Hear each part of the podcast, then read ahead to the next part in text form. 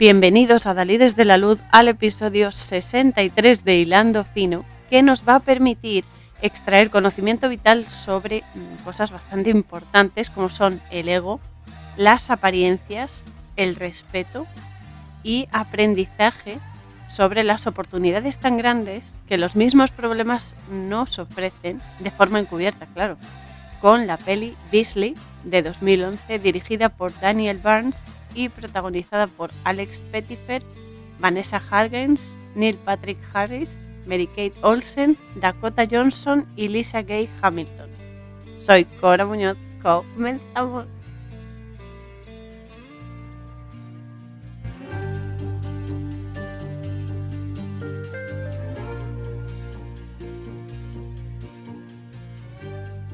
Esta peli está basada en la novela homónima de Alex Finn y es además una adaptación libre del clásico que todos conocemos, La Bella y la Bestia, solo que está ambientado en la actualidad y mostrando la perspectiva de la bestia en la trama, es decir, no tanto desde la perspectiva de la bella y todo lo que le ocurre, sino cómo lo ve la bestia, cosa que es bastante interesante porque ese punto de vista no lo conocíamos antes. Bueno, tengo que decir que desde pequeña este clásico ha sido siempre mi favorito de las pelis, estas Disney de dibujos y demás, que todos nos hemos tragado, las hemos visto y demás. Pero eh, la gente cuando yo era pequeña creía que era mi favorita porque me identificaba con Bella. Es irónico porque nada más alejado de la realidad. En realidad era justo al revés porque siempre me identifiqué con la bestia y no por su maldad o su mal carácter o lo que sea, sino por la dificultad que le otorgaba su aspecto de cara a la hora de ser amado y ser comprendido al ver su, su apariencia, ¿no? Después del hechizo, obviamente. A mí de alguna manera me pasó lo mismo con el tumor que tuve en la frente, que me la bombaba y hacía que mi aspecto físico fuera bastante desagradable para mucha gente y eso me cribó de tener muchos amigos y demás, pero también de pasar por muchas situaciones eh, bastante, bastante jodidas. Y yo eso lo agradezco a diario. Pero eh, curiosamente, y esto es lo importante, a pesar de la manipulación de la película infantil, entre comillas, me enseñó que incluso las, entre comillas, bestias pueden ser amadas si se ve más allá de la apariencia, si no te quedas en la fachada, porque es que cometemos siempre o casi siempre este error de juzgar por cómo viste, por mm, cómo se expresa y demás, sin ir más allá y comprender primero por qué es así la persona y después qué características ocultas tiene, porque siempre damos mm, como nuestro mejor perfil, ¿no? Pero luego dentro hay más, hay más que no es que no lo saquemos por vergüenza, es que no lo sacamos para que no nos dañen. Entonces hay que ir más allá de la apariencia. Y la verdad es que le tengo un amor especial a, este clásico de La Bella y la Bestia justo por eso, por lo que me enseñó.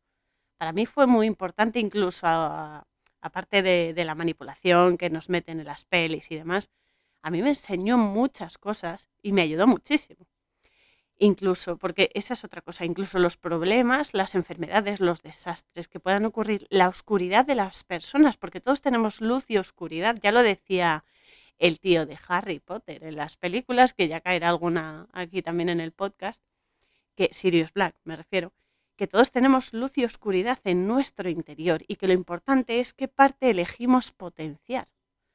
Entonces, eh, a pesar de todo lo negativo, todo lo oscuro, todo lo malo que veamos, dentro de lo malo siempre hay algo bueno. La oportunidad, la grandísima oportunidad en el fondo, nos da de reconducirnos a la luz y a la comprensión para actuar desde el bien, porque claro, tú tienes un problema y en vez de buscar venganza y buscar ahí jaleo y trifurca y tal, mira a ver qué cosas buenas te está aportando. Por ejemplo, a mí el tener ese defecto físico me ayudó a ver, a aprender a ver a las personas, a leerlas, si queréis, por dentro, a ver más allá, a ver las cosas más sutiles, que no es la fachada física, que la fachada física es el avatar que se va arrugando, se va arrugando, pues hasta que te llega tu hora y ya está. Pero por eso los retos y los problemas son esenciales en esta vida, porque así es como aprendemos. Entonces también hay que honrar los problemas, y las, las cosas que nos molestan y toda la oscuridad que hay alrededor, ¿no? Porque más ahora se nota, ¿no? con esta situación y con todo lo que se está dando y demás. Pero honrar no quiere decir aceptar y decir, venga, todo lo malo para mí. No, digo honrar en el sentido de agradecer la oportunidad inmensa que te da de encontrar esa parte buena y de potenciarla y así transformar eso que es malo y oscuro y negativo en algo que aporte luz y aporte entendimiento y conocimiento y ayude a crecer no solo a ti, sino a los que están a tu alrededor, porque es como el efecto dominó. Si tú emites eso, eso se va a propagar de las personas que están a tu alrededor a aquellas con las que se relacionen. Entonces es muy importante, ya sé que es difícil, ¿vale? Porque tienes una enfermedad, es como, pero ¿qué mierda va a haber algo bueno aquí? Pues lo hay. a verlo, haylo, hay que encontrarlo y para eso pues hay que tener paciencia y hay que observar muy mucho. Pero ahí está. Y ese es un gran reto que tenemos, pero mm, es algo que nos ayuda muchísimo. Entonces yo os animo a ello porque eh, la verdad es que sales ganando. Y esto, precisamente, es lo que le sucedió a la bestia en el cuento, en el clásico, y también es lo que le va a suceder a nuestro queridísimo protagonista, que se llama Kyle. Kyle eh, es un nombre gaélico, precioso, que significa estrecho o delgado que ya desde el inicio se le ve como un chico súper popular, súper guapo, con influencia, que está ahí haciendo ejercicio en el piso que comparte con su padre en Nueva York. Entonces, acto seguido, nos enseñan las fachadas de algunos rascacielos con anuncios publicitarios para, entre comillas, ser perfecto y todo, y eh, bastante provocativos, porque todos tienen alguna alusión que tira hacia mm, el sexo, hacia la perfección, etcétera, ¿no? Entonces, bueno, y, nada, y se ve eso y Kyle mirando por la ventana. Porque es que Kyle es el típico chico del instituto con gran influencia, ¿no? Con el que todas las chicas quieren salir, al que todos los chicos se quieren parecer. Es el líder, para entendernos. Y además, de momento, es un pequeño tirano que ridiculiza a la gente por su aspecto o por no ser realmente como em, se espera, ¿no? El canon de belleza perfecto y toda esta chorrada. Y es eso. Entonces, en el instituto está haciendo una campaña para ser, esto es muy irónico, ¿vale? Para ser presidente del Comité Verde, que esto de la presidencia y de hacer campaña y todo esto es una clara alusión a la política, que siempre tiene que meter baza por algún sitio. Y em, en su speech, pues aboga por los chicos guapos, las chicas guapas, pero entre los estudiantes hay una chica muy, muy especial que se llama Kendra. Kendra es un nombre celta que significa profetisa y ganadora, que en el fondo es una bruja. Es una bruja y eh, le va a tocar las narices. y claro, ella lo pone en evidencia porque eh, se va a presentar a la presidencia del Comité Verde, eh, Kyle, y ella le dice que por qué se presenta si no aboga por la ecología. Si es que además él explícitamente lo dice, no, yo es que no me preocupo por la ecología, pero soy una buena imagen, no sé qué, tal. Y entonces ella se lo dice, pero vamos a ver, ¿por qué te presentas si pasas de la ecología y de, las cosas naturales y demás? Y entonces, claro, eh, Kyle se mosquea. Y le dice Kendra que otra chica, que es, es la otra protagonista, que se llama Lindy. Lindy es una forma cariñosa del nombre Linda, que significa suave, hermosa, que le dice Kendra que ella sí lo defiende, porque eh, Lindy es como su tesorera y espera que los votantes hagan lo correcto y eh, voten por ella en vez de por Kyle, ¿no? Entonces Kyle se mosquea. Y después ya en su piso, Kyle coincide con su padre en la cocina y aquí se ve que su familia es disfuncional porque el padre no le hace ni puñetero caso a pesar de que piensa como él. O sea, padre e hijo piensan igual en la misma, en, en la misma dinámica, ¿no? Es el típico, el padre es el típico presentador famoso que está súper ocupado siempre, sin tiempo para su hijo, siempre llega tarde, siempre pone excusas, que eso es lo, lo más lo más potente, ¿no? Que siempre le está poniendo excusas para rehuir pues todo tipo de comida con él, todo tipo de salidas con él, etcétera.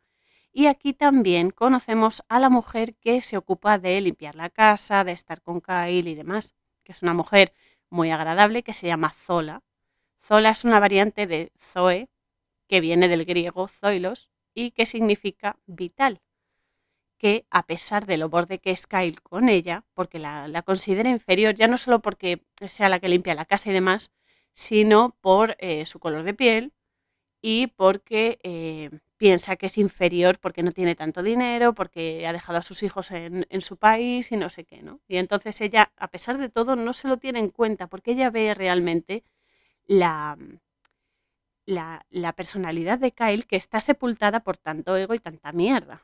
Entonces ella decide potenciar lo bueno que hay en él para que cuando se dé cuenta esté preparado.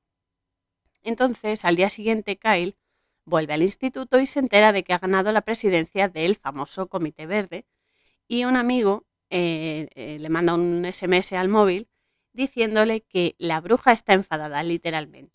Entonces Kyle, que quiere vengarse de ella por los comentarios que le hizo durante el speech, se muestra amable con ella, como que, que bueno, que la acepta, que se disculpa por, por bueno, por haber, por haber sido borde con ella y no sé qué, y la invita al baile verde, que es como la celebración de, de las elecciones del Comité Verde, y ella, que no es tonta, porque otra cosa no, pero tonta no es, sabe que es una trampa, sabe que le va a poner en una situación de, de ridiculez para, para mm, infravalorarla y demás, pero le dice ella que nadie en su sano juicio cabrearía una bruja.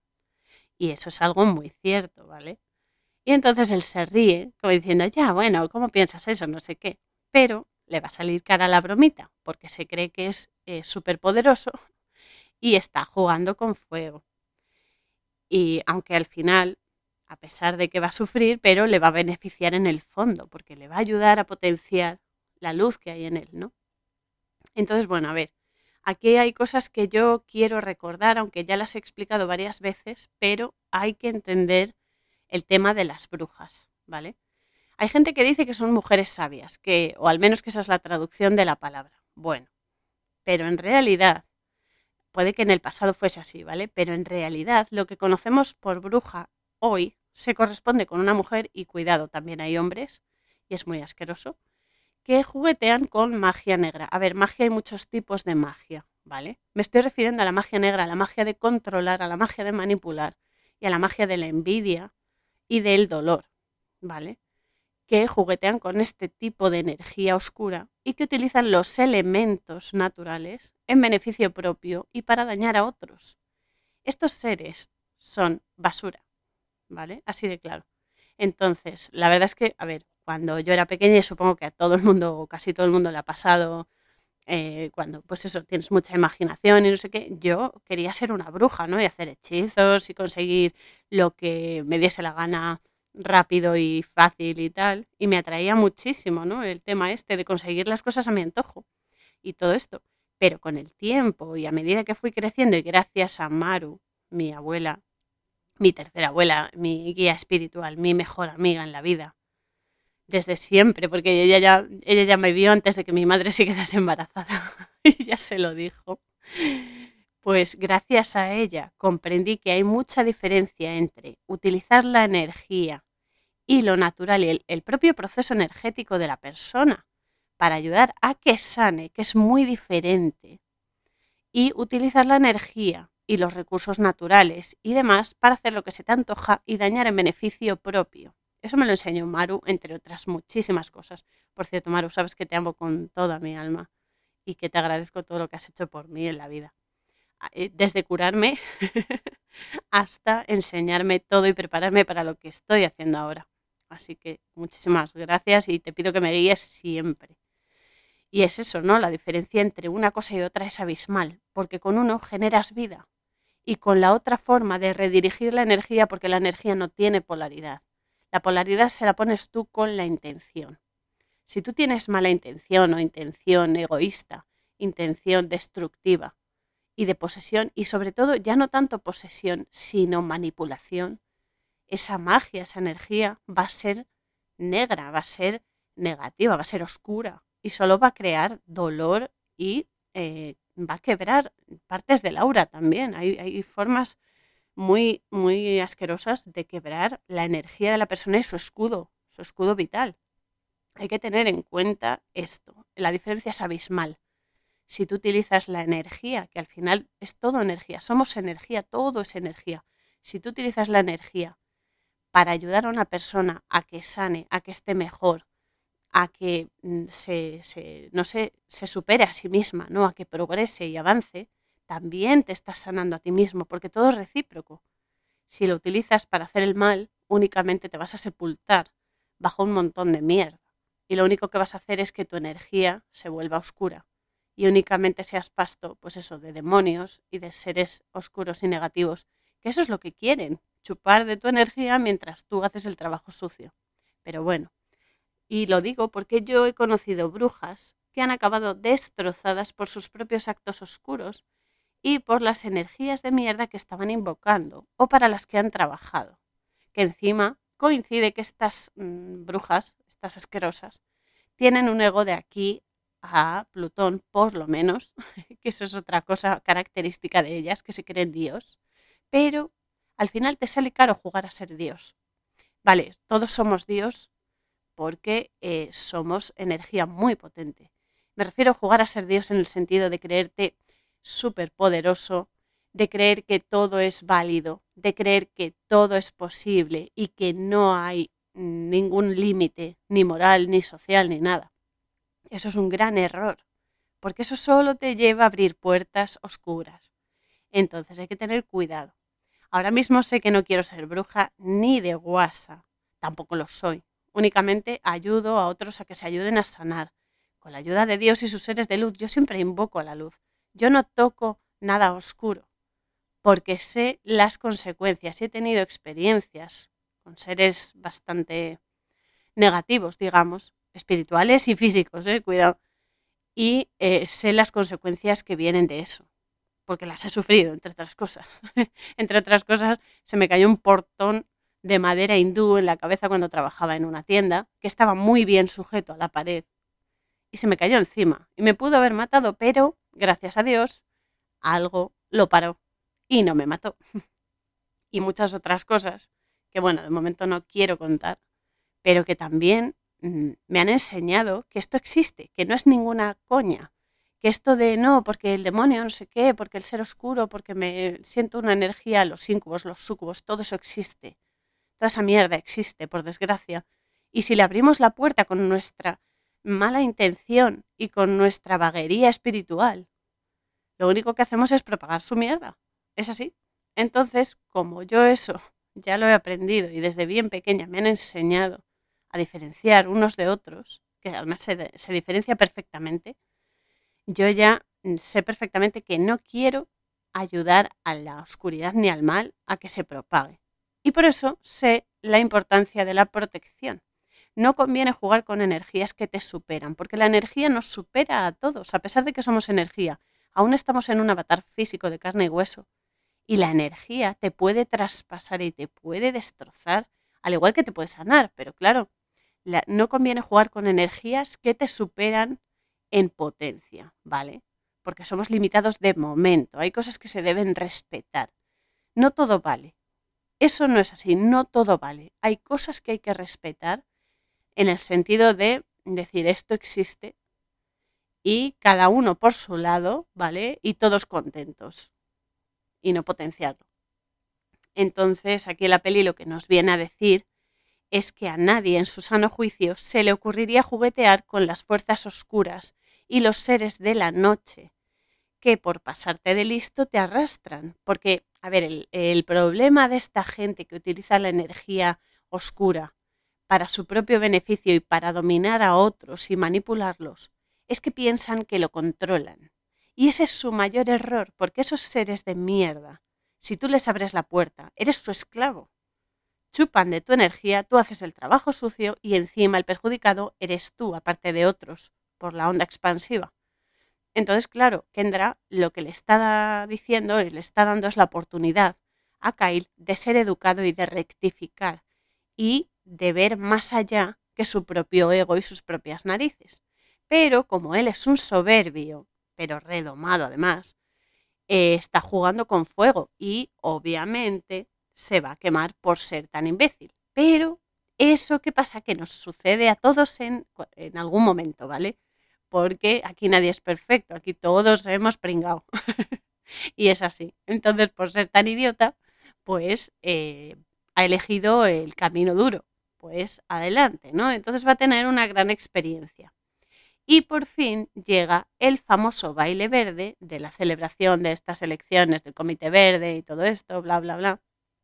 Y Kyle lleva una rosa blanca a su novia, ¿no? A la chica con la que está tonteando y tal, en el baile. Pero ella, que es muy materialista y muy estúpida, la rechaza porque, claro, no es una orquídea, que es lo que se lleva en esa temporada, la orquídea. Así que Kyle se hace, porque claro, la, tía esta pues lo deja ahí plantado y le dice, gracias por hacerme quedar como una estúpida, no sé qué, se va ahí. Pues bueno, y Kyle se acerca a Lindy, que está repartiendo velitas encendidas por las mesas del local donde están celebrándolo y demás, cosa que es bastante, em, bastante explícita, ¿no? Porque las velas encendidas, una en cada mesa, está repartiendo luz entre la gente que vaya a sentarse a esas mesas, ¿no? Está iluminando la situación y de cara a Kyle va a iluminar muchísimo su vida. Entonces, claro, está repartiendo las velitas y demás y eh, Kyle empieza a hablar con ella y ella le pide una foto, por favor que se haga una foto con ella para el periódico del instituto. Y él le coloca la rosa blanca en la solapa de su vestido y se hace varias fotos con ella. Y ahí es cuando conectan, porque en la foto se ve que él la está mirando a ella y ella está mirando a la cámara, obviamente, ¿no? Pero ahí algo, algo quiebra esa dureza que tiene Kyle, ¿no? Y conectan. Pero como todavía es mm, demasiado engreído eh, delante de su amigo, le quita importancia al tema de haber hablado con, con Lindy y demás, y le dice que es que le da pena. Cosa que Mm, es bastante, bastante asquerosa por su parte, pero bueno, no existe cambio si no cometemos errores, eso es así. Así que el amigo, que parece que le gusta echar leña al fuego, porque es como que se siente obligado a ser, em, a ser tan egoísta, tan egocéntrico, tan faltón con la gente, ¿no? Por estar a la altura de Kyle, que eso es lo que, lo que provoca en los que están a su alrededor, ¿no? Pues el amigo le dice que la bruja acaba de llegar a la fiesta y entonces Kyle, delante de todo el mundo, la ridiculiza y le dice que cómo ha podido tragarse que él quisiera bailar con ella con ese aspecto gótico y mutilado y tatuado que lleva. Porque Kendra lleva la cara tatuada, lleva eh, va siempre de negro, o sea, es como muy gótica, ¿no? Bueno, muy bruja, ¿no? Muy, tiene ahí su aspecto y tal. Y Kendra le dice que solo ha ido ahí para darle una última oportunidad que él mismo ha malogrado, porque ella ha ido ahí a darle la oportunidad de comportarse y de decir, bueno, pues eh, hay algo bueno dentro de esta persona a pesar de que vaya vestida de gótica y no sé qué, no sé cuántos, ¿no? Y le dice que lo ha malogrado él mismo y que tiene que aprender a resignarse, es decir, a humildad. Que muchas veces, y ya no solo con el aspecto físico, sino con nuestra actitud, creemos que somos lo más, que debemos tener la, verdad absoluta, que la tenemos y que es lo único que funciona, ¿vale? Y lo único verdadero. Y la resignación consiste en ser lo humilde, lo suficientemente humilde para saber que eres limitado, que te puedes equivocar y que hay que hacer sacrificios a veces, sacrificios en tu forma de, no en tu forma de ser, sino en tu forma de expresarte y demás, en las cosas de la vida. A veces hay que hacer cosas que no nos gustan, ¿vale? Porque necesitamos alcanzar, por ejemplo, trabajar. A nadie le gusta trabajar, pero hay que sacrificarse y hay que trabajar porque si no, ¿cómo vas a tener dinero para comer? O sea, este sistema está corrupto, pero es así. Entonces, mm, vivimos en esta dinámica y hay veces que hay que sacrificar ciertas cosas de tu vida. Por ejemplo, mientras estás trabajando, ese tiempo lo estás sacrificando en detrimento de, por ejemplo, pues eh, leer o ver una peli o salir o estar con tu familia o lo que sea, ¿vale? Esa es la resignación. No hay que hacerse amante de la resignación, pero hay que entender que hay que ser lo suficientemente humilde para saber que hay veces que hay que ceder y hay que ser consciente de que a pesar de que seas muy guapo, de que seas muy popular, también tienes defectos e imperfecciones y si fuesen solo físicos, tienen solución. Lo importante es que los que son, mm, o sea, defectos de tu personalidad, de tu interior, de tu forma de ser, son los que hay que corregir, sobre todo. Porque si no, eres una bestia, así de claro. Entonces, claro, le dice Kendra que tiene que aprender a resignarse y le lanza un hechizo. Y Kyle empieza a marearse, le empieza a dar todo vueltas, empieza a sudar muchísimo, además de empezar a ver marcas en la cara de la gente, ¿no? Marcas como los tatuajes que lleva ella y tal. Y ve a Kendra en la cara de ciertas personas. Claro, está en pleno proceso del hechizo. Entonces Kyle eh, llega a su casa y en la terraza del piso eh, aparece Kendra de repente y le dice, pero ¿cómo has entrado? Obviamente, si es una bruja, tiene, tiene capacidad ¿no? para, hacerlo. Y entonces Kendra le dice que tiene un año para, eh, para que alguien le demuestre que realmente lo ama con esa apariencia que tiene ahora, porque está lleno de, de cicatrices, está lleno de como de grapas y demás. Entonces, si en un año no consigue que alguien lo ame y le diga te quiero, a pesar de su aspecto, se quedará así para siempre. Entonces eh, aparece un árbol tatuado en el que hay rosas y le dice, antes de que vuelva a florecer el árbol, tienes que conseguirlo. Si no lo consigues, te vas a quedar con las marcas, cicatrices y tatuajes que eh, te han salido por todo el cuerpo. Eso es lo que le dice Kendra. Entonces llega el padre y también descubre la nueva apariencia que tiene su hijo Kyle. Y a pesar de, bueno, porque el padre lo primero que hace es telefonear a cirujanos de prestigio, así de extranjis y tal. Y a pesar de ello, todos le dicen que no se puede hacer nada, porque está, eh, está como súper adherido a la piel y no se puede quitar sin empeorar la cosa. Así que el padre lleva a Kyle a un apartamento que tienen apartado y demás. Em, bueno, no es un apartamento, en realidad es como una, pequeña casa alejada del centro de la ciudad eh, para que se guarezca allí y viva allí y eh, lleva también a Zola para que cuide de él, le haga comidas, limpie, etc. Entonces el padre también tiene una habitación en esa casa y al principio le dice que sí, que no se preocupe, que después del trabajo va a ir allí, que va a vivir con él y no sé qué, pero va a estar siempre muy ocupado como para ir a dormir allí. Va a llegar un momento en el que ni siquiera va a hacer el esfuerzo de justificar que no vaya. O sea, el padre es muy egocéntrico, muy egoísta y solo mira por él.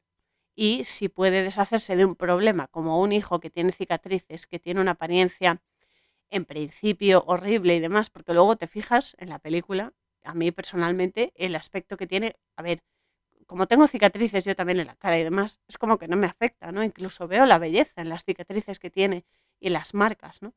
Pero el padre es como que eso, pues, como que le resta no sé, le resta personalidad o poder o lo que sea. Entonces se ve que pasa el tiempo y Kyle sigue viviendo solo ahí con Zola, la mujer está. Y el padre, pues eh, al principio le da excusas por el móvil hasta que llega Will.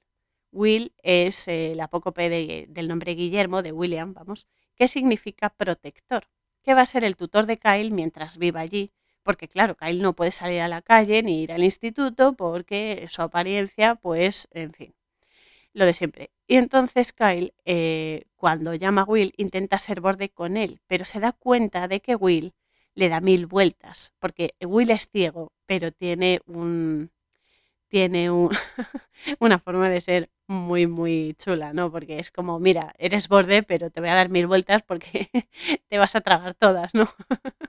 Entonces, eh, es ciego, pero no es tonto. Es que esa es la historia, que muchas veces cuando tienes un defecto físico, piensan que ya eres subnormal.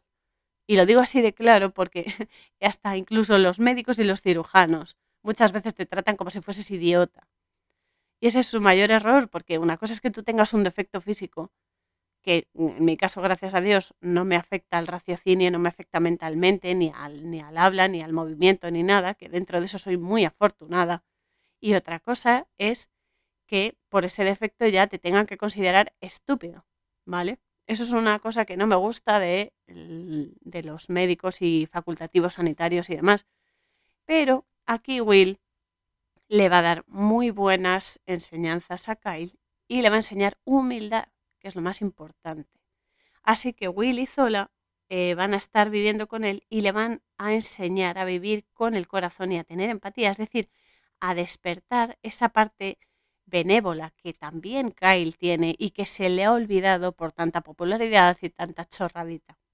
Sin embargo, Kyle está harto, mm, por otro lado, de las excusas que le da su padre por teléfono y lo llama y le dice que prefiere que dejen de fingir porque eso solo les hace daño. Kyle está ya hasta las narices de tanta chorrada, ¿no? Y eso también es un, es un golpe duro para él, pero también va a ser una enseñanza, es decir, para no ser como él. Ahí va a marcar una diferencia porque a veces tenemos que aprender a base de, entre comillas, puñetazos, porque hemos elegido eso por ser cabezotas o lo que sea, ¿no? Entonces, eh, Kyle ya le pone un ultimátum y le dije, mira, le dice, vamos a dejar de fingir, por favor. Y ya sé que no vas a venir, pero ya no pongas excusas baratas, ¿no? Entonces, esa misma noche sale con su moto, que por cierto tiene una moto preciosa, y conduce hasta eh, el local donde hay una fiesta de disfraces y busca a Kendra para pedirle que por favor le quite el hechizo. Entonces, eh, ella le dice que aún le quedan siete meses para que alguien le diga que lo quiere de verdad y romper así el efecto del hechizo. Entonces, casi al salir, ve a su novia y a su amigo que están enrollándose en una escalera, ¿no? Y diciendo que es un alivio que Kyle no esté porque así no siente la obligación de ser bordes constantemente con todo el mundo. Es decir, ellos estaban imitando al líder para, este, para sentirse aceptados y, em, y eso, ¿no? Y ser populares que esa es otra cosa, ¿no? Porque muchas veces en el instituto o incluso en la universidad intentamos ser súper, súper mega guays, ¿vale? Y seguimos a un niñato, porque no se puede decir de otra manera, a un niñato que se cree Dios, ¿vale? Y que no ve ni siquiera dónde tiene las manos por delante. Entonces ellos como que sienten alivio y pues se gustan y demás, entonces están enrollando y no sé qué. Y entonces eh, también o sea, eh, Kyle se da cuenta del efecto que ha tenido en la gente, o sea, es un aprendizaje bestial el que está teniendo, ¿no? Pero luego cuando se va a ir también eh, se encuentra de bruces además con Lindy, que sin saber quién es, le dice que el chico del que hablan los otros estaba equivocado cuando hablaba, pero que era una inyección de vida, es decir, le está diciendo que Kyle, a pesar de ser muy popular y hacer el idiota en su comportamiento, tiene una parte buenísima, ¿no? y ella la veía. Entonces ella lo veía por dentro, lo sigue viendo por dentro y ve su bondad cubierta de esas carencias, ¿no? que muchas veces las circunstancias que vivimos también nos moldean y también nos condicionan, ¿eh? para bien o para mal, eso es así.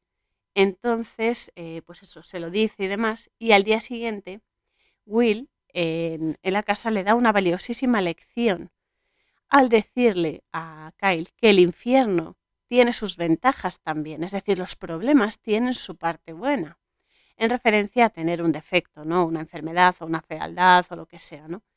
Porque te da otra perspectiva. Yo ya lo he explicado, en mi caso me alejó de gente que me podría haber hecho muchísimo daño emocionalmente, aunque también me alejó de la oportunidad de tener amigos, pero también fue una criba para que si alguien quería ser mi amigo, lo fuese de verdad. O sea que en el fondo es un beneficio. Y, es eso, ¿no? Y me aportó la capacidad de eso, de leer a las personas más allá de la fachada, que es muy importante. La fachada es solo la carta de presentación, pero no es el contenido. Es como un libro. Ves el libro y aunque no te guste la cubierta que tenga, pues dale una oportunidad. Si no te gusta en el primer capítulo o lo que sea, pues abandonas el libro, ¿no?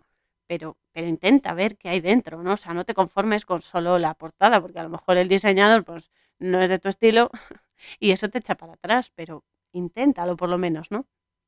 Entonces, claro, eh, hay que ver lo que se esconde más allá de la fachada, porque Will, por ejemplo, es ciego, pero no deja que eso sea un impedimento, sino que saca la fortaleza que se esconde detrás de ello y a pesar de que no ve con los ojos físicos, ve más allá.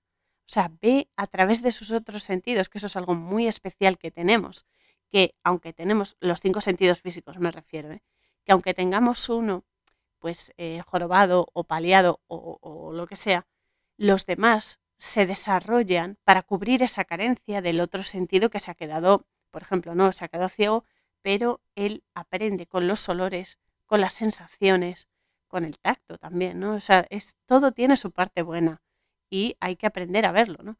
Entonces Kyle aún piensa que a nadie le gustan los feos y también va a tener ese aprendizaje, porque esto es un aprendizaje versión heavy metal. y em, y un cambio de perspectiva en su, en su vida, ¿no? Porque de nada sirve que tengas un físico despampanante, que seas perfecto, que vayas a la moda, que tengas cosas de marca, no sé qué, si por dentro estás vacío o peor, podrido, que eso es peor. Y realmente, eh, aunque seas muy guapo por fuera, solamente vas a demostrar la fealdad y la oscuridad de un alma que está atormentada, porque en el fondo las almas que hacen el mal están atormentadas por carencias, por bloqueos y por un montón de egoísmo y de egocentrismo que hace que abran puertas al mal. Entonces, esa misma noche, Kyle se va andando por la calle hasta la casa de Lindy y em, porque la mira por la ventana, ¿no? Y entonces ella se da cuenta de que la está mirando a través de la ventana y lo hace todas las noches porque de alguna manera se siente ya acompañado por ella, ¿no? De alguna manera sabe que ella es diferente, aunque aún le quedan mm, ciertas cosas a las que, entre comillas, sacar punta. Pero bueno, a la mañana siguiente, eh, Will sigue enseñando eh, lo que es la vida a Kyle cuando le dice que lo más importante no es tanto cómo te vean los demás, que siempre nos basamos en eso, sino cómo te percibas tú mismo. Eso es lo importante. Es decir, cómo te consideras, ¿no? Los valores que tienes y cómo los usas en tu vida. Eso es lo importante. Porque el físico al final es algo que tenemos que, vale, sí, que es una herramienta para eh, nuestro desarrollo, nuestro crecimiento en la vida, pero no es el todo, es solo una herramienta. Lo importante es qué desarrollamos en nuestro interior para sacarlo fuera y cómo lo hacemos. Y eso es cierto, porque, em, a ver, en realidad, y esto a veces es inevitable, ¿no? Porque todos queremos ser aceptados, todos queremos ser amados y queremos gustar, pero no se puede gustar a todo el mundo, es que eso es así. Nos pasamos mucho tiempo pendientes de agradar a los demás, de, ir a la moda, ¿no? Para encajar, pero no solo la moda física de, ropa y demás, sino la moda en la actitud, ¿no? En el comportamiento. De mimetizarnos con el grupo, pensando que eso nos hace mejores, cuando únicamente nos convierte en autómatas emocionales, ¿no? Porque es como, pero ¿por qué quieres ser un clon de los otros? Si eres tú con tus características específicas, lo único que tienes que aprender es que esas, esas, eh, esos dones, esas capacidades que tienes, esas características, lo único que tienes que aprender es a reorientarlas hacia el bien, para que no traigan oscuridad a la vida. Es que es así. Entonces, ser uno mismo es lo más importante, porque todos tenemos defectos, todo el mundo, no se salva nadie, incluso la, entre comillas, gente perfecta. Y lo que hay que procurar es que se conviertan esos defectos en virtudes, haciendo que vayan hacia el bien, que nos ayuden a crecer y avanzar sin pisotear a nadie por el camino. Porque si tú pisoteas a alguien por el camino para conseguir algo y lo consigues, ¿qué mérito tiene? No tiene ningún mérito. El único mérito que tiene es que has jorobado a una persona y te has echado mierda encima también. O sea, no sé, no sé qué le ve la gente a eso, pero bueno. Un defecto físico, por otro lado, es en la mayoría de los casos reversible o se puede suavizar. Pero repito, el defecto que es interior nos convierte en verdaderas bestias. Eso es lo que es la bestia. La bestia es el ego salvaje que no se quiere doblegar y que nos domina porque es como, em, o sea, nos domina y nos dice, no, que no pasa nada, venga, que todo vale, sí, venga, tú sigue, no pasa nada, venga, todo vale, tú tira millas y ya está, ¿no? Y a veces provoca que hagamos cosas horribles o que dañen a otros y peor, que nos dañe a nosotros mismos. Y esa es la historia, o sea, lo único que tenemos que hacer es observar observar para que no nos posea eso, porque muchas veces nos lo vende como, oh, es lo mejor, oh, es la mejor solución. Perdona, ten criterio. No puedes decir que sí a todo. Es imposible, es como gustar a todo el mundo, es imposible, ¿no? Pero bueno, cuando dejamos que el ego nos domine, empiezan las envidias, las creencias de superioridad, los celos, el odio, la mentira, la violencia. Y eso abre puertas a entidades oscuras cuya influencia nos puede destrozar de repente y a tope o paso a paso, dependiendo, porque a veces disfrutan destrozando progresivamente a la persona. En cambio, si tú educas a tu ego para que te dé presencia, porque el ego nos da personalidad, esa es su función, pero no dejes que te coma el tarro y te diga, no, es que todo vale, sí, venga, acepto esto, no, porque todo es aprendizaje, sí, todo es aprendizaje, pero hay reglas morales y espirituales y emocionales que te dicen que no todo vale, ¿vale? No todo es lícito. Y es muy importante entender esto. Así que bueno, Kyle va a tener un aprendizaje importante porque pasa el tiempo y Kyle eh, pues sigue volviendo cada noche a casa de Lindy a observarla por la ventana hasta que una noche ella sale de, sale de, la, de la casa, no sale por el portal y demás y va andando a recoger un libro en una tienda, ¿no? Que ha pedido lo que sea y Kyle se fija más en ella. Entonces al día siguiente se lo cuenta a Will y a Zola y Will le dice que se atreva a saludarla. Entonces, claro, Will lo está animando a que supere ese, ese bloqueo que tiene por su aspecto físico, ¿no? Es como, pero que no eres solo tu aspecto físico, o sea, salúdala. ¿Por qué no te vas a arriesgar? A ver, mm, ¿qué, qué vas a hacer? El no ya lo tienes, ¿no? ¿Por qué no te vas a arriesgar? Yo muchas veces me he arriesgado diciendo a, a algunos hombres que me han gustado y demás, pues me gustas y demás. Y bueno, pues no tener suerte, estupendo, pues no eran para mí, porque a lo mejor llega algo mejor, alguien mejor, ¿no? Pero ¿por qué no te vas a atrever? O, hacer cualquier proyecto, ¿por qué no te vas a atrever? Mira, yo jamás hubiese pensado que iba a hacer un podcast. Me lo, me lo sugirió mi, mi amigo Guzmán, te quiero mucho Guzmán, por cierto, y eh, me lo dijo, ¿y por qué no haces un podcast con lo que te gusta a ti, la simbología, el cine y lo que te gusta también hablar, lo bien que te expresas y demás? Y le dije, pero si no lo he hecho nunca, ¿cómo lo voy a hacer? Y un día lo pensé y miré por internet cómo se hacía y me descargué el software este, por cierto, el Audacity, que funciona perfectamente, o sea, es el, mejor que he probado. Y aquí estoy haciendo podcast, ya es el número 63. Entonces, ¿por qué no te vas a atrever? Arriesgate, que no sale como has pensado, pues bueno, mm, paras y ya está. Pero si no, fíjate, o sea, puedes desarrollar una capacidad, puedes encontrar personas maravillosas, puedes hacer cosas que jamás pensaste. Pero ¿por qué no? ¿no? Entonces Will le dice que salude a la chica y él le dice que como no ve, como es ciego, no entiende por qué no puede decírselo. Y Will eh, lo lleva a la azotea para lanzar pelotas de golf mientras pronuncian la frase ¿qué pasa? ¿no? Esto es buenísimo porque lo hacen a pleno pulmón, ¿no? Cada vez que golpean una, pelota de golf, empiezan a gritar ¿qué pasa? es buenísimo. Pero bueno, el caso es que una noche, eh, en que como siempre Kyle está observando a Lindy desde, él desde la calle por la ventana, ve que en un callejón al lado del edificio el padre de Lindy está teniendo problemas con un dealer, porque el padre es eh, adicto a las drogas.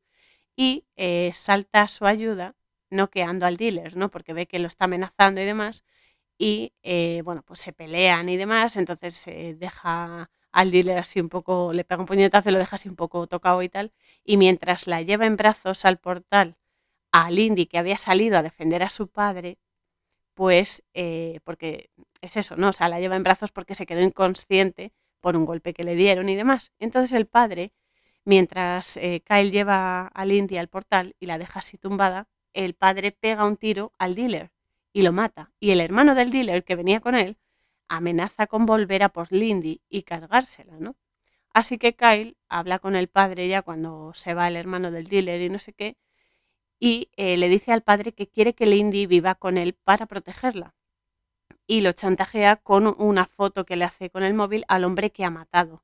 Lo hace, o sea, a ver, está mal que lo chantajee y demás, pero lo hace porque quiere que Lindy esté a salvo, ¿no? Entonces, pues le sale así y se lo dice. Así que el padre no le queda otra que aceptar. Y Lindy va a casa de Kyle y eh, él le dice a Zola y a Will que lo llamen Hunter, porque no quiere que sepa que es Kyle, porque con el aspecto que tiene no quiere, no quiere que ya se asuste, ¿no? Entonces, a partir de ahora le llaman Hunter, que Hunter significa cazador, para que ella no lo reconozca. Pero bueno, yo a medida que explique lo del podcast le seguiré llamando Kyle, ¿vale? Que me gusta más. Pero bueno, el caso es que Lindy se siente, eh, cuando llega allí, claro, ya está mosqueada, está enfadadísima y demás, y se siente de alguna manera traicionada por su padre, al dejarla en casa de un supuesto desconocido y eh, discuten antes de que él se vaya, ¿no? Entonces, claro, el padre ya no sabe qué hacer, porque el padre lo que quiere es que la chica esté a salvo, ¿eh? y Kyle le ha dado esa oportunidad, pero claro, ella es como, pero claro, no voy a tener que dejar el instituto, voy a tener que dejar todos mis proyectos, no sé qué. A veces y esto es importante, no nos damos cuenta de que algunas cosas que hacen los padres, que no entendemos por qué o que van en contra de nuestras ideas o de nuestros proyectos, es por un bien mayor, o sea, es porque es algo que nos va a beneficiar a la larga. Entonces muchas veces cometemos el error de criticar eso y de ver a los padres como, no, es que solo me tienes que, me, me quieres jorobar, no, es que no sé qué, o no escucharlos. Tus padres, en condiciones normales, a ver, habrá de todo, pero si hacen algo, es por, por tu bien, o sea, quiero decir, si no es un padre maltratador, si no es un padre tal, ¿no? Entonces aquí el padre también se tiene que, de alguna manera, eh, entre comillas, humillar y recibir la ayuda de Kyle para que su hija esté a salvo, ¿no? A pesar de que la hija se enfade con él. Entonces, bueno, al final el padre se va y Lindy se queda en la casa con Kyle, Will y Zola. Y al inicio de su estancia allí, Kyle intenta ganarse su confianza y demás, pero como aún está con la mentalidad de niño rico, lo único que hace es eh, comprarle cosas caras, ¿no? Como bolsos, eh, joyas, zapatos y no sé qué, pero es que a ella no le va ese rollo, porque ella es más natural, o sea, a ella le interesan otras cosas que no son tan físicas, ¿no? Entonces, en ese aspecto, Kyle pues sigue pensando que se puede comprar a la gente con regalos, ¿no? que se puede comprar la amistad o la confianza. Y este va a ser también un grandioso aprendizaje para él, porque ha estado viviendo en un mundo materialista y no ha conocido la parte más bonita, ¿no? que es la parte emocional, la parte de que un regalo no hace falta que sea físico y caro, un regalo puede ser un abrazo, puede ser que te ayuden a cocinar, puede ser que te hagan un favor cuando tú no puedes llegar a hacerlo o lo que sea, ¿no? Entonces, claro, saber que hay cosas mucho más importantes detrás de lo físico. Al final es de lo que trata todo en esta vida, de encontrar la senda interior. Pero claro, eh, Kyle pues se, se, se, pone así un poco, se mosquea, ¿no? Porque ya no sabe qué hacer para que ella pues se ablande un poco, ¿no? Y, y quiera conocerlo y demás. Entonces Zola, mm, hablando con él, le dice que deje de pensar como antes, como el antiguo Kyle, y piense en ella. O sea, que no piense en él, que no piense como ha hecho hasta ahora, sino que piense en lo que le gusta a Lindy. Así que Kyle, pues se acuerda que le gustan unas chocolatinas, le compra una caja entera de chocolatinas y llama a la puerta de la habitación y decide subir porque Lindy duerme en, en la parte de arriba, ¿no? Es como un desván, pero que tiene, lo ha hecho habitación y demás, ¿no? Entonces decide subir, se lanza y sube a la habitación a dárselo. Claro, lleva la capucha puesta para que no vea su aspecto todavía. Entonces Lindy le pregunta por qué está allí. O sea, ¿por qué está allí? No solo en su habitación, sino en esa casa. Y Kyle le dice que porque su padre está muy preocupado por ella eh, y no quiere que le pase nada malo por su culpa, ¿no? Entonces ella, claro, se asusta un poco porque Kyle lleva puesto un pasamontañas para no asustarla, ¿no? Se asusta porque dice, ¿por qué no puedo verte la cara? y no sé qué. Pero agradece la caja de las chocolatinas porque le encantan. Entonces es como un poco una toma de contacto en ese momento. y así pasa el tiempo y otro día Kyle le dice a Will que ha comprado eh, herramientas y material porque quiere hacer un invernadero en la terraza, vamos, en la terraza, en la azotea, para Lindy porque le gustan mucho las rosas y quiere hacer algo bonito por ella, quiere hacerle un regalo bonito. Ya está empezando a pensar con eh, los gustos del indie, ¿no? O sea, eh, le va a hacer un regalo que le va a encantar. Y eso va a afianzar la confianza entre ellos, ¿no? Pero claro, según se lo está explicando a Will, esta parte también es muy divertida, ¿no? Porque de repente oye que está bajando ella las escaleras y dice, yo no estoy aquí, entonces se oculta detrás de la cortina para que no le vea el aspecto que tiene porque aún no se atreve a mostrarse a, ella tal cual es en este momento, ¿no? Y entonces Will la saluda y ella le dice, pero ¿y todas estas herramientas y demás? Y entonces Will le explica que es un nuevo proyecto de Kyle, que ella ahora conoce como Hunter, pero yo voy a decir Kyle porque me he acostumbrado y me, gusta más el nombre, ¿no? Entonces, claro, eh, Kyle detrás de la cortina oye la conversación que tienen Will y Lindy y se da cuenta de que a Lindy le gusta la idea, ¿no? Entonces se da cuenta de que está haciendo, que, va por el buen camino, ¿no? y entonces eh, Kyle, pues eso, se ve que se pone a construir el invernadero. Al principio, pues se da martillazos, que por cierto, cuando, cuando haces obra en casa, yo que ayudo a mi padre y demás, a veces, o restauras cosas, ¿no? Yo a veces he restaurado cosas y eh, me he pegado grandes martillazos en los dedos, a pesar de llevar guantes. Pero bueno, eso es cogerle el truco. Eso, eso al final es un aprendizaje también, un entrenamiento. Entonces él, claro, al principio se da cada, cada martillazo en los dedos que flipas. Pero bueno, va pasando el tiempo y demás. Y eh, una noche ya cercana a la Navidad, Lindy sorprende a Kyle viendo la televisión, ¿no? Por la noche. Y entonces empieza a hablar con él y a bromear, ¿no? Porque están viendo una serie coreana y entonces empiezan a hacer el diálogo, pues según les da la gana. Y por fin, Kyle, viendo eh, lo a gusto que están, ¿no? Porque se ríen y demás, están, están ahí tranquilos y tal, decide mostrarse ante ella, o sea, encuentra la fortaleza para mostrarse ante ella como es. Se quita la capucha y ella eh, lo mira, pero lo mira y Kyle se da cuenta de que no lo mira con asco ni con miedo. Lo mira con, bueno, con curiosidad quizá, ¿no?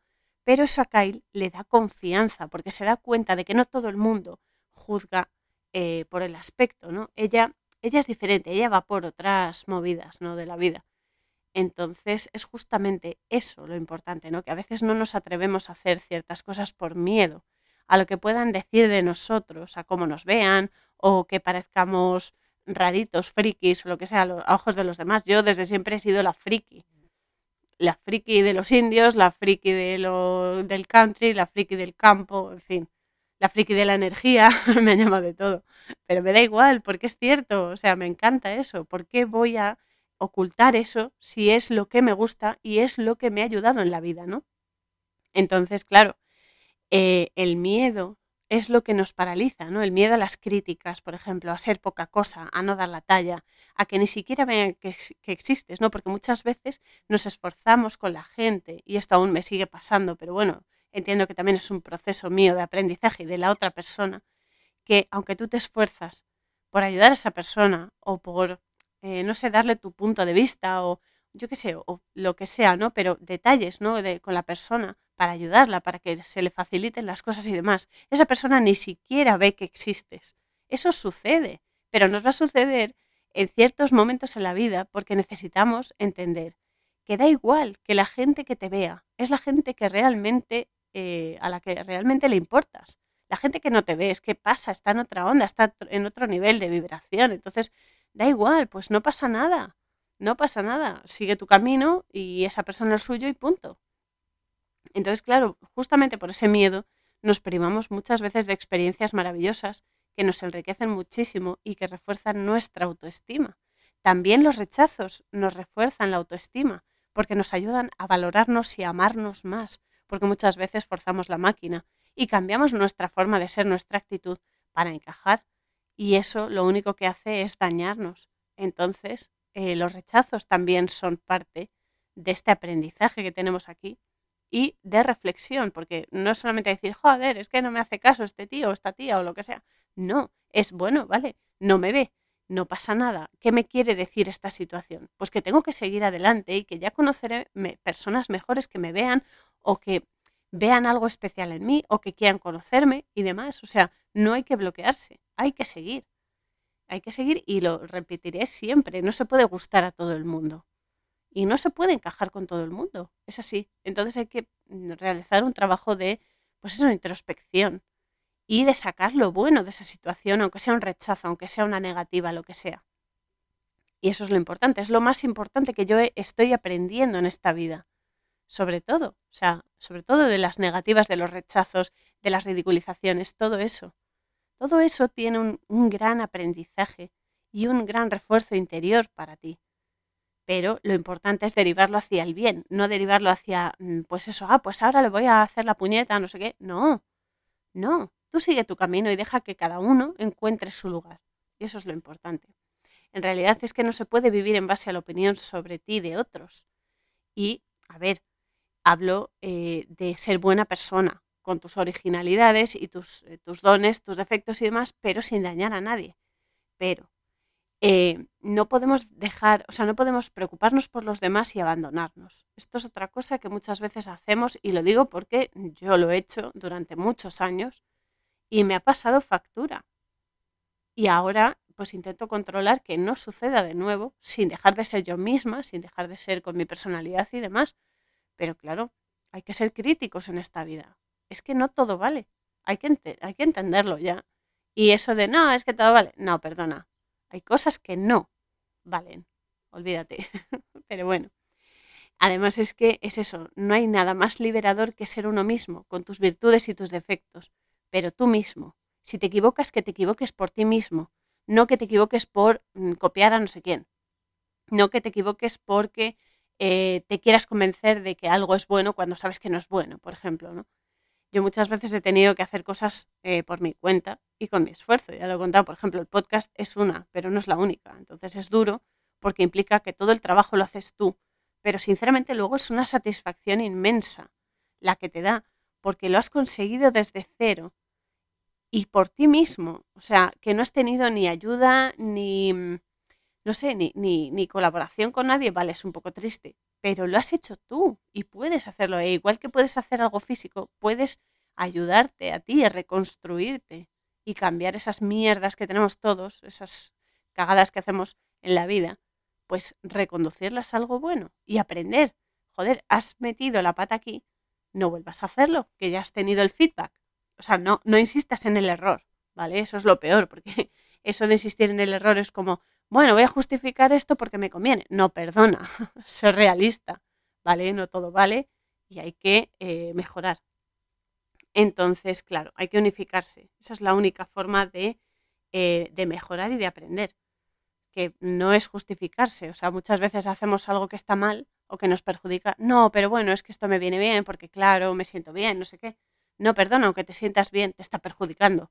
No lo hagas. O sea, ten dos dedos de frente y di, joder, esto me está perjudicando, no lo voy a hacer. Por ejemplo, es un ejemplo de los millones que puedo poner. Pero bueno, siguiendo con la peli, al día siguiente, Kyle invita a Lindy a subir a la azotea, donde por fin ya ha terminado el invernadero y está repleto de rosas, ¿no? de todos los colores que además personalmente a mí me encantan, me vuelven loquísimas las rosas de todos los colores. Pero bueno, mis favoritas siempre han sido las blancas y las amarillas.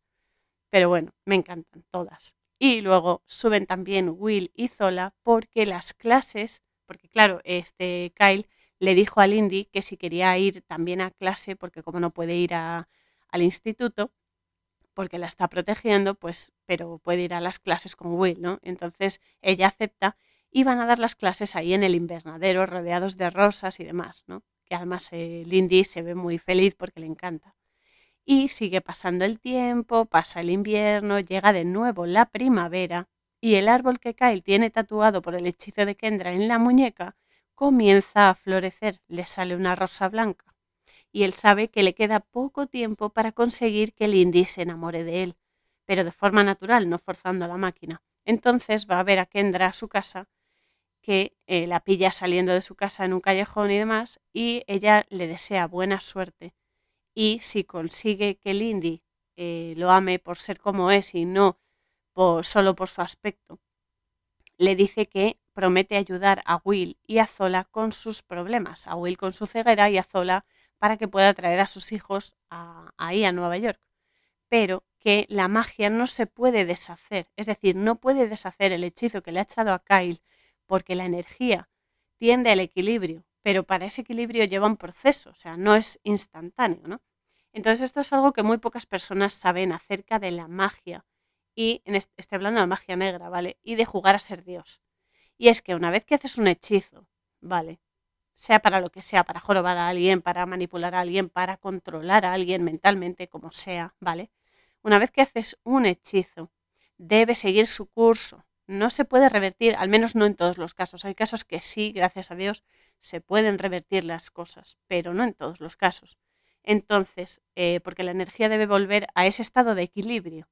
Entonces eso lleva un proceso, es como la sanación. La sanación no es instantánea, eso es una milonga. La sanación lleva un proceso energético muy personal, porque no todo el mundo sana a la misma velocidad, aunque tú hagas pases energéticos, aunque tú ayudes a la persona a sanar. ¿vale? Con tus manos, moviéndole la energía, como queréis llamarlo. Cada persona acepta la energía y la procesa en un tiempo concreto, ¿vale? Esto hay que respetarlo, hay que respetar los ciclos de las personas. Entonces, claro, todo tiene que seguir su proceso y la energía no se puede retorcer a nuestro antojo, porque eso es el egoísmo ese y el egocentrismo, es lo que nos lleva a la oscuridad, porque el poder de la energía es inmensamente mayor que nosotros mientras estemos en este avatar de carne y hueso que nos limita y nos da defectos y demás. ¿Vale? No hay que pasarse de listo. Esto es algo que quería aclarar porque muchas veces pensamos que nada tiene consecuencias. Todo tiene consecuencias. Todo. Entonces, claro, la relación entre Kyle y Lindy, a medida que pasa el tiempo, pues se va estrechando, ya pues hablan mucho, ¿no? Y entonces él decide sincerarse y la lleva al zoo, donde supo que su madre se había ido, que los había abandonado, y donde gracias a un documental con unos elefantes y demás, aprendió del dolor de la pérdida, porque una, una elefante hembra había perdido a su cachorro, su elefante pequeño, y un año y se fue de la manada. Y un año después regresó y encontró los huesos del elefante pequeño y los empezó a acariciar. O sea que un año después ese dolor seguía, pero el amor también seguía ahí, porque la madre, a pesar de que eran solo los huesos del hijo, lo seguía amando. Entonces le dice, ¿puedes imaginarte un amor así? Y entonces eh, decide aprovechar el poco tiempo que le queda con ella en una cabaña que tiene eh, en el lago. Bueno, la cabaña es del padre, vamos, la cabaña que es un casoplón, ¿no? Pero bueno, que está en el lago y demás para que ella pues esté en un sitio natural y pues eso se divierte y tal. Entonces bajan al lago en coche y Kyle le da una carta que le ha escrito, porque le ha escrito todos los días, una carta en papel y todo, ¿no? Pero justo cuando se van a besar en el jardín, llaman a Lindy por teléfono para decirle que su padre está ingresado en el hospital por sobredosis. Entonces, claro, el momento romántico se va a la porra, porque claro, ella directamente se levanta y dice, dice que su padre está mal y no sé qué, y Kyle, claro, Kyle de repente lo piensa y aprende, porque si fuese egoísta, si siguiese siendo como era antes, no le hubiese dejado irse, ¿no? Pero ella, eh, o sea, Kyle le dice que se vaya al lado de su padre. Y entonces la lleva con el coche al tren. Y al dejarla, ella le dice que es eh, un buen amigo, ¿no? Le dice, Kyle, eres un buen amigo. Entonces se da cuenta de que se ha llevado la carta que le escribió y le dice que por favor no la lea porque, claro, él piensa que lo considera un buen amigo solamente, ¿no? Pero ella, según según va en el tren y el tren empieza a marchar y tal, pues empieza a leer la carta. Y unos días después eh, lo llama para hablar de la carta, pero Kyle, o sea, le deja mensajes, ¿no? Porque Kyle se niega a cogerle el teléfono porque aún le duele el ego ni a contestar a los mensajes, porque claro, le sentó muy mal que lo considerase solo, entre comillas, un buen amigo. Él esperaba que esto ya funcionase, pero todo tiene su proceso. Entonces, claro, aún el ego está ahí pinchando un poco, ¿no? Pero bueno, como Lindy no sabe nada de él en, unas semanas y demás, vuelve al instituto para hacer el viaje a Machu Picchu que ella había estado eh, preparando todo el año, que es como su sueño más, más querido, ¿no? Y Kyle se decide a ir al instituto antes de que se vaya y se sincera con ella. Se disculpa por no haber contestado y demás, y ella le dice que a pesar de su aspecto, es bello y lo besa, porque claro, Kyle se quita la capucha en el instituto donde están todos los chicos y bueno, todos los estudiantes y demás, y todos lo ven y se quedan así ah, sorprendidos y tal, como diciendo, oh Dios, qué monstruo, no sé qué. Y ella le dice que a pesar de su aspecto físico es bello por dentro, ¿no? Y lo besa. Le da un beso tremendo. Y cuando Kyle ya casi ha perdido la esperanza, ella le dice que lo quiere. Dice, te quiero, Kyle. Y eh, se va al viaje, ¿no? Entra en la terminal del tren y demás, parece, o del avión o lo que sea, y eh, se va de viaje. Pero en ese momento, Kendra se le aparece y susurra su nombre mientras el hechizo empieza a desaparecer y Kyle se empieza a marear, le empieza a dar todo vueltas y demás y recupera su apariencia normal, ya sin el hechizo, ya sin las cicatrices, ni las marcas, ni de nada. Entonces, justo en ese momento e inesperadamente Lindy sale por la puerta a la calle buscando a Hunter, que Hunter es Kyle, ¿no? Pero claro, ella ve a Kyle ya sin las cicatrices y demás y al principio no lo, no reconoce, no lo reconoce como Hunter, ¿no? Entonces él le empieza a contar que ha pasado algo tremendo y que si puede imaginar ese amor. Y Lindy, claro, mm, dice, pues eh, no, ahora mismo no, no sé qué. Entonces, claro, Lindy quiere encontrar a Hunter y llama al teléfono de Hunter, que es el de Kyle, porque son la misma persona. son las dos caras de la moneda, ¿no? La persona eh, remodelada y la parte oscura, ¿no? Entonces eh, le suena el teléfono a Kyle y ella se da cuenta de que Hunter es Kyle, de que ha sido él todo el tiempo. Y se quedan juntos, ¿no? Ella se da cuenta de que ha sido así, de que eh, ha estado todo el tiempo con, con él, ¿no? Además, eh, se ve que, bueno, se quedan juntos, se quedan ahí besándose, no sé qué. Y al final, Zola consigue traer a sus hijos a Nueva York y Will recupera la vista porque Kendra prometió que si Kyle eh, conseguía que lo amasen, los iba a ayudar y cumple su promesa. Y por su parte, y esto es lo que más me gusta, porque Kendra va de becaria a la cadena de televisión en la que trabaja el padre de Kyle. Así que ahora le toca a él y lo va a poner fino filipino. y es buenísimo. Y al final, eh, durante los créditos finales de, la peli, se ven fotos de Kyle y de Lindy en diferentes sitios, en Machu Picchu, en Australia, en Roma y más lugares, ¿no? Y así termina la película, que se quedan juntos y el padre de Kyle le dan lo suyo también. así que perfecto. Y así acaba la película. Entonces, bueno, yo quiero resaltar el tema de que las apariencias engañan, que las apariencias son solo puertas, digamos, son solo fachadas, pero que dentro hay todo un mundo por descubrir en las personas. A veces va a ser un mundo positivo, a veces va a ser un mundo que no nos va a gustar, pero siempre tenemos la opción de que si no te gusta el mundo que hay en la persona, puedes alejarte de ella y punto. Y si te gusta, puedes potenciar esa amistad, esa relación, esa, esa unión, ¿no? Esa conexión. Entonces siempre tenemos la libertad de elección, pero no hay que guiarse solo por las apariencias. Y hay que tener cuidado con el ego, porque el ego muchas veces si no se controla y se mantiene en su sitio, nos lleva a aceptar cosas que no nos hacen bien, convenciéndonos de que son buenas, no pasa nada, todo vale. No. Hay que ser crítico muchas veces. No hay a lo bestia, ¿no? Pero mantenerlo en su lugar es lo importante. Y también saber que a pesar de los defectos en las personas, sobre todo los defectos físicos, hay mucho, mucho bueno en ellas. Y los problemas igual, los problemas son como los defectos. Nos muestran la cara oscura, la cara mala, la cara perjudicial. Pero si uno se pone a observar y a meditar en el problema, encuentra la solución y la gran oportunidad de sacar algo bueno de todo eso. No egoísta, sino bueno. Es diferente. Así que mi mensaje es ese, que os quedéis con eso y que, bueno, que si queréis pues lo apliquéis en vuestra vida, porque sinceramente yo lo hablo con conocimiento de causa y a mí me ha ayudado muchísimo. Eso no quiere decir que sea perfecta porque mi carácter es fuerte y porque aún tengo muchas cosas que superar, porque si no, pues ya me habría ido de este plano, ¿no? Pero bueno, aquí seguimos. Así que esto es lo que, lo que quería contar hoy.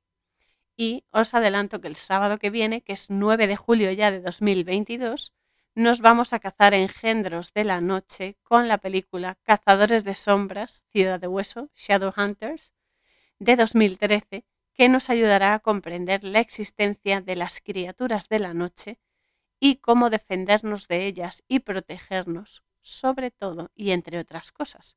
Es una película muy buena una vez, eh, una vez se ve el trasfondo, ¿vale? Así que creo que es importante, sobre todo por el tema de la protección y de cómo esas entidades oscuras nos venden una idea equivocada para engañarnos y que hagamos lo que ellos quieren y poseernos y manipularnos. Mientras tanto, ya sabéis que siempre podéis curiosear por mi sitio web coraurzon.wixsite.com barra la posada fronteriza, donde podéis encontrar el espacio Manam que eh, es un espacio donde podéis solicitar sesiones de biodescodificación emocional y o lecturas oníricas, si alguien lo necesita, si alguien quiere. También podéis encontrar el resto de episodios del podcast, el blog y las webs amigas, por supuesto, en las que están exponiendo la verdad de Enrique Pérez, el suspiro cabal de mi querido ají Antonio Chávez y la web de William Stillman que no dejará indiferente a nadie. Y mientras tanto, ya sabéis, tirad del hilo y expandid vuestra luz al máximo, Dalides, porque ya lo sabéis, las opciones son infinitas. Y eso es maravilloso y nos da muchísimo juego. Y tirad del hilo a tope, sobre todo ahora. O sea, tirad del hilo a tope en todas las, eh, en todas las situaciones, porque todo tiene su parte buena, no lo olvidéis, y que todo se impulsa en vuestra búsqueda de la verdad y cuando la encontréis ya lo sabéis, lo más importante es que os convirtáis en ella, porque no es solo saber la verdad, sino aplicarla en nuestra rutina, en nuestros actos. Os mando un abrazo apretado a Dalides y nos vemos en el siguiente episodio. Canción Spirit of Fire, música www.50sounds.com barra es.